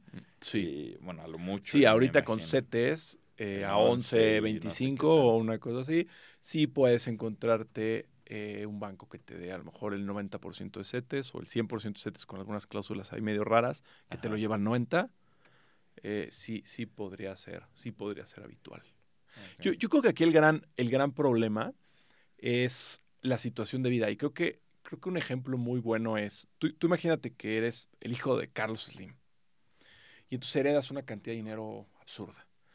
Y tú sabes o no sabes de inversiones, pero lo que sí sabes es que las inversiones conllevan riesgo y que el dinero pierde valor en el tiempo. Así que, pues no, tú no tienes por qué adquirir riesgo, tú lo único que necesitas es que tu, tu dinero no pierda valor en el tiempo. O sea, tengo suficiente dinero para vivir yo, mis hijos, los hijos de mis hijos. Entonces, mi única chamba es que el dinero no pierda valor en el tiempo. Y para eso hay instrumentos financieros como CETES y en algunos casos instrumentos públicos. eh, BlackRock hace ese tipo de instrumentos, cosas así. Eh, entonces, pues tu objetivo, por, por qué no quieres? Entonces hay no perder valor en el tiempo y hay generación de riqueza. ¿no? Ujú. Entonces tú le dices al hijo de Carlos Slim, pero ¿cómo? ¿Por qué no quieres generar riqueza? Porque si trato de generar riqueza, me arriesgo a Sí, perder. claro. y no tengo la necesidad de arriesgarme a perder. Yo necesito un producto de mantener mi valor en el tiempo, no de generación de riqueza. Ahora, por el contrario, tú agarras un chavito que ahorita hoy, que es 14 de febrero, ¿no? Dice, ya me estoy preparando, ya me puse guapo, me voy a ir con mi novia eh, a cenar, ¿no? Y me voy a gastar 500 pesos. Y entonces habla conmigo, le digo, no, no, no, espérate, y le doy toda una charla, ¿no? De eh, el dinero, tienes que ahorrar, no te lo gastes, las decisiones exponenciales, y lo convenzo, y me dice, órale, me voy a echar la bronca con mi novia, o al revés, ¿no? La novia con el novio, me voy a echar la bronca con mi pareja, y le voy a decir que, que ya hable con Joan, que hay que invertir, que la, la, la, la, y, y que no vamos a ir a nuestra cena del 14 de febrero, ¿no? Y entonces le, do- le agarro los 500 pesos, lo veo 20 años después y le digo, ¿te acuerdas que te echaste una pelea con tu novia y que, güey, mantuve el valor de tu dinero en el tiempo?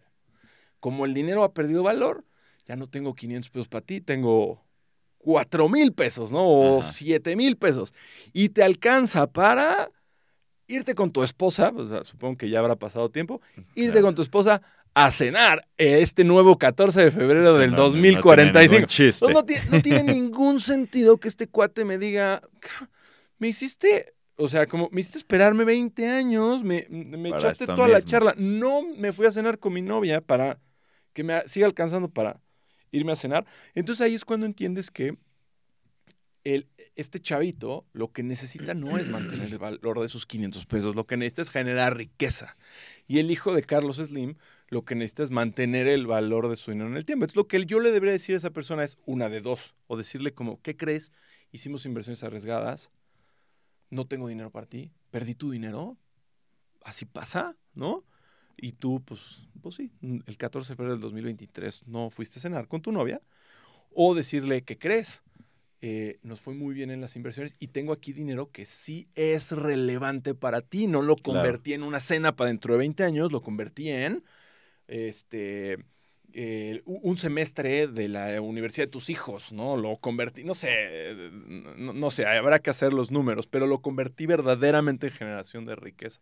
Entonces, eh, cuando me dijiste como, ¿qué opinas? Yo lo que opino es que cada quien se tiene que parar en, en dónde debo de posicionarme, generación de riqueza. Y típicamente es con la edad. Mientras más creces, Claro. más tienes que mantener. Mientras más chiquito eres, es igualito que tus 15 trabajos al principio y ahorita enfocarte. Es como, pues primero hay que experimentar, experimentar, experimentar. Entonces por ahí vas, por ahí vas y pierdes dinero y ganas y pierdes y estás probando. Y con la intención de generar riqueza. Y una vez que la generas, entonces ahora la, ahora la preservas. Entonces, pues, pues, o sea, para ti, pues tú posicionate donde tú quieras. Y cuando, y si conoces a alguien, a tus papás, les dices, no, tú tienes que preservar, y a tus Claro. primos o a tus amigos más chiquitos o a tus seguidores les dices, oigan, traten de generar, ¿no? De- no, no, no ganan nada manteniendo sus 500 pesos en el tiempo. No, Claro, no, no, hay, no hay ningún beneficio. Sí. ¿Sabes qué creo yo? Que muchas veces no se sabe como en qué invertir. O sea, ¿sabes? O sea, como que tienes un dinero y lo más fácil es, como te dije ahorita, o sea, lo pones en el banco y buscas cuál es la mejor opción que sientas que te va a dar arriba de la inflación, como para que sientas que ganas un poco. Entonces, muchas veces yo creo que es eso, ¿no? El desconocer. eh, digo, afortunadamente con las redes sociales uno va viendo, ¿no? O sea, desde me han aparecido mil cosas que puedes invertir desde un tabique, ¿no? Este, En algo, o en Ah, pues el de un en- tabique Ajá. fue nuestro invitado uno antes. Ah, Hugo qué padre. Sí, Ah, qué padre. sí, sí. sí. Qué cool, qué Le cool. mandamos un fuerte saludo, una increíble, increíble plataforma de inversiones. Sí. Qué cool. Qué cool. Pues en, en a media pandemia estuve investigando de ese. Es, es o sea, 100 que- ladrillos, ¿no? 100 ladrillos, creo que sí, ajá.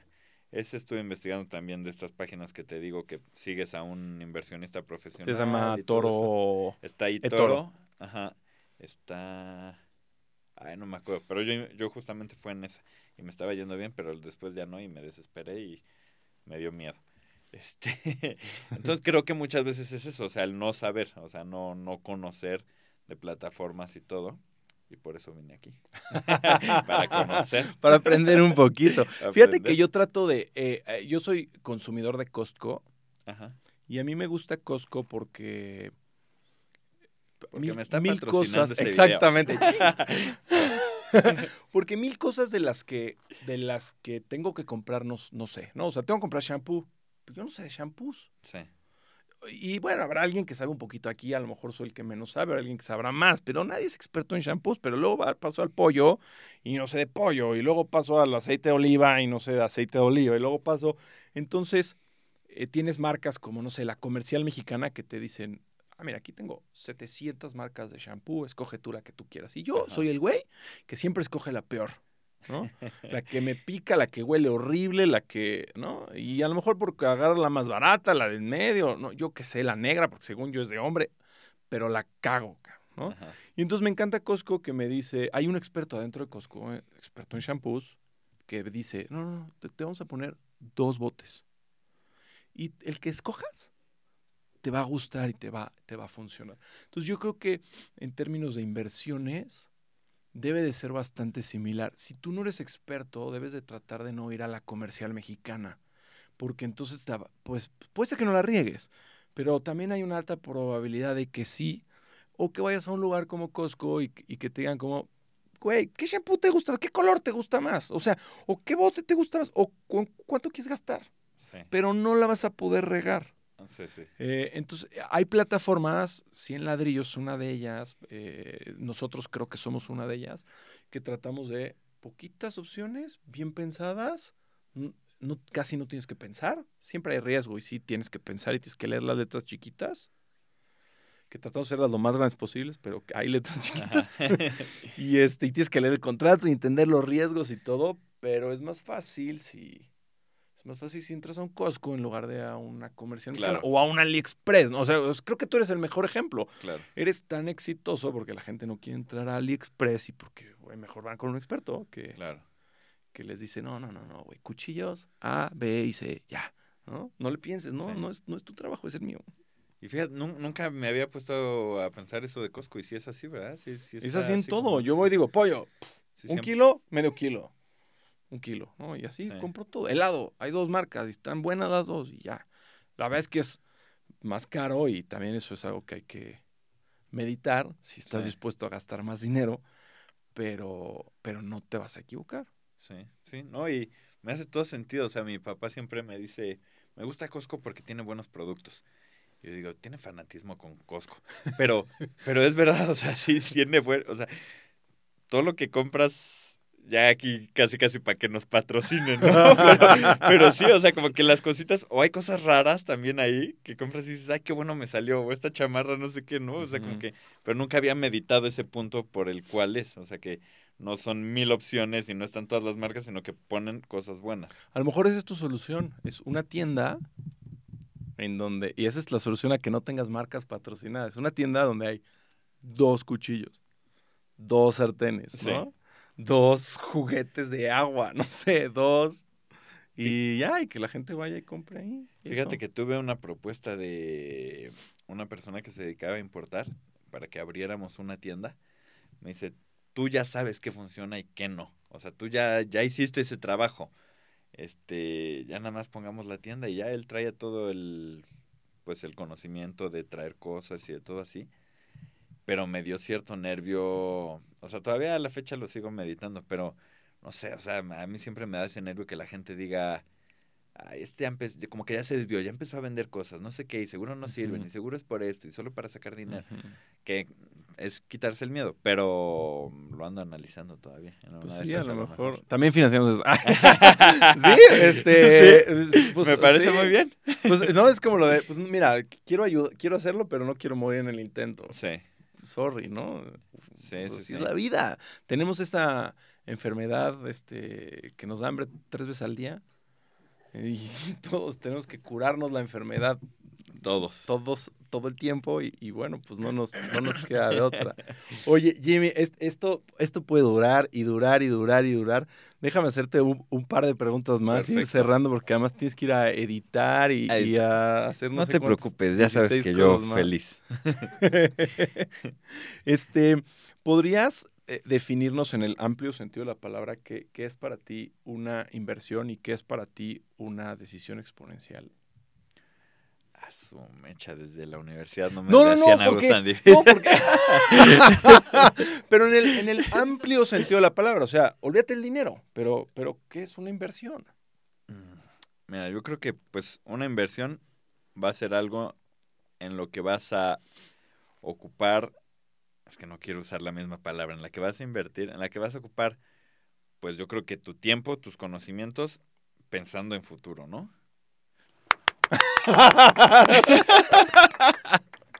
Bien, yo me doy un 10. ¿Eh? Y un resultado exitoso. un resultado exitoso. Pero, y siempre un resultado exitoso, o con la posibilidad que No, sea sí, no. exitoso. No, pero yo creo que es pensando sí, a futuro, ¿no? Yo creo que siempre va a ser pensando a futuro. Sí, porque como que dejas, como que dejas de ganar algo en este momento, ¿no? O sea, Ajá. si, si yo quiero correr un maratón y me pues para lograrlo tengo que correr todos los días, pues no, igual no es lo más divertido del mundo despertarme a las Claro. 5 de la mañana para correr. Entonces, pero según yo, el beneficio, o, o sea, el costo de despertarme para ir a correr es más chiquito que el, El beneficio beneficio, que de cruzar la meta y decir, Exacto. corrí el maratón, ¿no? Eso quise decir. Justo así. Sí. Sí, pero, sí, sí. pero creo que, o sea, ¿y, y- y tienes alguna, algún, algún ejemplo de algo que hayas dicho como, ah, esto va a ser así y no fue como pensabas? Y que no haya sido. Sí, o sea que o ahora pensándolo desde esta perspectiva, era una inversión ¿no? y no jaló. Es que, o sea, si me dices en qué has invertido, yo he invertido en mí, en, en lo que creo. O sea, y he invertido ese tiempo, como todo esto que te estoy diciendo ahorita, o sea, desde la prepa, eh, yo dije, yo creo que estas cosas son así, y a pesar de que la gente piense diferente, yo voy tras esto, ¿no? Y le invertía tiempo, invertía pues, todo mi esfuerzo en enfocarme en eso, y muchas veces sin, yo decía, pero ¿a dónde voy? No sé, pero yo sé, yo sé que para allá y para allá no. Entonces yo invertía tiempo en estar desde el hecho de meterme a los muchos trabajos, ¿no? Sí. Porque alguna vez una persona me dijo, ¿cómo sabes que tu yogur favorito es el de, no sé, el de fresa? Si no has probado estos y estos, ¿no? Entonces yo dije, bueno, entonces tengo que probar muchos. Entonces probé todos los trabajos, ¿no? Entonces todo eso fue inversión de tiempo, de esfuerzo, de todo para encontrar algo que me apasionara. Porque de verdad yo sentía que como que, no, pues como que no, no hay algo así como el que le encanta la música, el que le encanta tal, como que yo no, no encontraba. Entonces pues me fui inventando mis cosas, ¿no? Mensajeros urbanos, pongámoslo a prueba, que eran cosas que no existían o quizá había algo parecido, pero yo los fui moldeando a mi estilo. Entonces creo que mi mayor inversión ha sido el confiar en mí y en dedicar tiempo a decir, yo creo esto, voy, voy a ir por aquí, aunque no sé a dónde, pero sé que hay algo más en lugar de seguir el camino que, que todos han seguido, ¿no? Mis amigos o que me han dicho, como este amigo que se me quedó grabado, no, no, estás bien, güey, o sea, ya tienes que estudiar una carrera y no, que tus videitos, déjalos y así, ¿no? Sí. Entonces, Sí, y todo lo que pareció ser una mala inversión, como ese video que no lo vio nadie, Ajá. pues aprendiste un montón. Sí, ¿no? un montón. Y, y- y tu siguiente video fue mejor. Entonces el primer video no fue un mal video en views, fue un buen video en aprendizaje. Totalmente, total, totalmente, porque sí. Y me encantaría ver si todavía tengo ese video en la computadora y así, porque sí, uno puede ir viendo su, su mejoría. O sea, ¿no? lo Y- tienes, no está publicado. O sea, lo tiene, a lo mejor lo tienes tú, pero no está, no está, no ajá, está en- publicado, ¿no? Porque yo creo que yo creo que mientras fui viendo que mis me- que mis ¿Y fuiste videos mejoraban, yo creo que sí quité a lo mejor unos cuatro, así que decía "Eh, ya no está tan chido. Se van a reír cuando lo vean. A mí me da un chorro de miedo si alguien se mete a ver mi Facebook o mi, o mi Twitter de hace, pues de cuando tenía, no sé, 18 años. Porque pues obviamente no pensaba lo mismo que pienso ahorita. Es muy chistoso. Y luego las redes te juzgan con la perspectiva Ah, nueva, sí. ¿no? Sí, sí, O sea, sí, ni yo era totalmente. como soy ahorita, ni el mundo era como es, que no es justificación. Pero sí digo, hijo, algún día me voy a echar un clavado a ver qué hay para ponerme a borrar. Pero, o sea, es que es normal, o sea, los pensamientos y la forma de ver todo va a cambiar y a lo mejor ahorita decimos, sí, yo pienso que tal y no sé qué. Y nuestra conciencia en este momento es así y a lo mejor en un futuro, no manches, ¿cómo dije eso en ese podcast? ¿Cómo o sea, eso fue súper negligente o súper no sé qué, ¿no? Pues en este momento es así, nuestra evolución, nuestra mente, pues en este momento es así, tampoco es algo malo, o sea, si en ese pasado era así, no sé, como, y a lo mejor aquí también me arriesgo, o sea, a Arjona lo super tacharon de sus canciones y de todo eso, y en su momento todos las escuchábamos normal y no nos dábamos cuenta, ¿no? Este, y ahora sí lo critican. ¿Por qué no lo criticamos en ese momento? Pues Porque, porque no teníamos la pensábamos conciencia. colectivamente pensábamos pensábamos diferente. Habrá quien era muy avanzado a su época, pero colectivamente pensábamos colectivamente y pues así pensábamos todos. Ya ahorita nos dimos cuenta de varias cosas y qué bueno que vamos evolucionando, pero no podemos linchar a todo el mundo. Nos estaremos linchando también a nosotros en ese momento que pensábamos así. Así fue y vamos evolucionando. Ma- Así- Maquiavelo decía que si no has- que si no aceptabas que te equivocaste, Ajá. no te equivocaste. Y yo estoy eh, súper en contra. O sea, yo pienso que, que deberíamos de premiar a esos políticos, a esos artistas y influencers y todo, que salen y dicen, incluso ni siquiera porque los cachan y le sacan algo, porque Ajá. ellos salen y dicen, oigan, por si alguien me va a cachar, este, yo la verdad es que a los 18 años era un pendejo y... Y, güey, la neta, trataba de ligarme a todas como podía y antes de que alguien diga, o sea, ya no pienso eso, o sea, la neta ya no pienso, ya pasaron Exactamente, ya soy 35 otra. años, ya soy otra persona. Este, creo que deberíamos, son, o sea, creo que deberíamos de, decir, güey, qué padre está esto, en lugar de decir, eh, los políticos no, no lo dije, no, Sí. no, yo no, no, no, no, no, desviarlo, no, decir, sí, estaba mal, ya Ajá. vino diferente, güey. Sí, ¿no? evolucioné, cambié, me reinventé. Ajá, o sea, había una época en mi vida en donde me metía crayolas a la nariz, güey. O sea, ves como, sí. o sea, lo acepto, sí. ya no. Y, y, bueno, así como evolucioné de, he ido evolucionando y, y todavía hace una semana creo que, o sea, todavía hoy trato de crecer, entonces no, sí. estoy seguro que en dos años voy a decir, "No mames, me va a dar vergüenza lo que hago ahorita. Y eso Sí. creo que eso es, creo que eso es bueno, es al revés, creo que eso es, significa que vas por el Que camino vas avanzando, correcto, que, que, no vas avanzando. Exacto. Miedo me daría, eh, o miedo me da escuchar a esa gente que dice, no, no, no, como decía este Napoleón, ¿no? Y entonces como, no, o sea, vamos a ver Ya cómo, cómo avanzamos, cabrón, ¿no? No te Claro. quedes en... No te Me en- no quedes allá atorado hace 200 años. Sí. ¿No?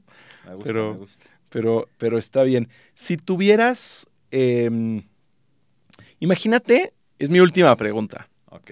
Imagínate que le dejaras a la humanidad un, un premio, Ajá. eh, que le dieran a alguien, a algún humano del planeta, le dieran un premio, el premio Jimmy, Ajá. Ajá. este, una vez al año. Se lo dieran por, por, por- porque hiciste X, Y, Z y te vamos a dar el premio y un millón de dólares. ajá. Y el siguiente año, ¿no? así como el premio Nobel. Ya que que Nobel viene ya no existe. esta, ajá. Sí, ¿qué, cómo, cómo, ¿qué sería Ajá. ese premio? ¿A quién se lo aquí, O sea, ¿A ¿de qué sería quién? ese premio? Hijo. Eh, el, el señor, no sé cómo se llama, Nobel, que se apellidaba Nobel, dejó el premio al químico, física, Ok. economía, Ok, este, ok. o- otras cosas. O sea, es que no sé, o sea, yo siempre, mi frase ha sido así como sigue tu corazón, ¿no? O sea, y es lo que desde los 18 años considero que mm, 17 por ahí, que como que dije, bueno, yo a dónde voy. Y entonces siempre he tratado de seguir eso, o sea, de a pesar de que me critiquen, de que me dijeran X cosas, que el camino no era, yo dije, no sé por dónde, pero lo voy a seguir. O sea, siento que es por acá. Entonces, el premio yo creo que es que no quiero escuchar, su- suena como soberbia, pero así al que siga su corazón se lo daría. O sea, al que se anime a decir, ¿sabes qué? Yo creo que el camino es este, a pesar de que toda la Nadie- gente nadie lo este, crea que nadie y- lo crea y así, a este. Y yo sé que hay mil personas que han hecho eso, miles, o sea, ¿no? Que todo el mundo, bueno, muchísimos lo siguen, pero sí siempre trato de fomentar cuando veo a alguien de que, como es que no sé dónde, y eh, pues voy a estudiar esto porque mi papá me dice que tal, o porque mis papás fueron, este, todos abogados o así. Este, siempre yo les he dicho, no, pero a ti, a ti, ¿qué te mueve? O sea, ¿qué, ¿con qué te levantarías en las mañanas bien contento diciendo, sabes qué, es que, qué padre, va a pasar esto y tal, y sin, sin tener que estar sufriendo de, ay, ahora tengo que tal cosa. No, o sea, siempre trato de fomentar eso, que sigan ese, eso que les vibra por dentro. Entonces yo creo que ese sería el premio. Me parece, me parece verdad. Te dije que iba a llegar y, y llegamos. Entonces. Jimmy, to- todos tenemos el mismo sueldo, que es 24 horas al, 24 horas al día. Ok. Eh, nos diste lo más preciado que nos puedes dar, tu tiempo. Lo único que no te podemos regresar. En, en el dame dinero. tu tiempo en, en febrero, el 14 de febrero, a las 10 Sí, en 14 de 47 febrero, de y- la noche. Bien triste, ¿no? que Jimmy no tenía algo mejor que hacer a las 10 de la noche con alguien. con quien sea. No, nos- la, la verdad es que no- nos diste lo que, lo que no te podemos devolver. Oye, Time, saludos a mi novia porque va a decir que nada más estoy aquí así que con quien sea, saludos a la novia. Ya está, ya está, ya está acostumbrada a, a que, a que el trabajo, el trabajo sea absorba mucho, 24/7. Esas, hay, hay un libro de Sheryl Sandberg que dice que, este, básicamente dice que, que tu partner sea un real partner, o sea, que tu pareja esté contigo en, Oh, me en, encanta. en todo, sea un real partner. Y que eso es un para solucionar la desigualdad y los problemas de hombre-mujer y así. Es como que si, si tu pareja es, es, una, es un socio o una Sí, socia, va a ser todo, me encanta. todo mucho más fácil. Y creo que, creo que es tu caso, si no, no estarías aquí. Y, Sí. creo que, y es mi caso también. De hecho, bueno, mi pareja está aquí. Este, no la pueden ver en la cámara, pero aquí está Pero, espera- Sí, esperando. me consta, me consta. Así que bueno, pues nos diste lo que, lo que no te podemos devolver. Muchas, muchas, muchas, muchas, muchas gracias. Nos llevamos un, un montón de cosas. Para mí es una inversión estar aquí. Muchas gracias. No, sí. Bueno, pues muchas gracias a todos. Ya saben, eh, si les gustó, denle like, compartan. Eh, ah, se me olvidó algo importante. Digo, eso suena un poco absurdo, pero ¿en qué te podemos, en qué te podemos ayudar? ¿Qué podemos hacer por ti? Un milloncito que tenga. ¿No tienes por ahí una lanita, una cosita? Este, no, nada, yo, yo feliz. algún proyecto aquí. nuevo que podamos ayudar, que Se- podamos seguramente sí. Algo habrá, algo, Algo habrá, habrá, eso estoy segurísimo porque no paro de sacar proyectos, entonces algo seguramente en lo que estaremos juntos. Muy bien, pues, pues muchísimas, muchísimas gracias, Jimmy. No, gracias a ti, un, un verdadero placer.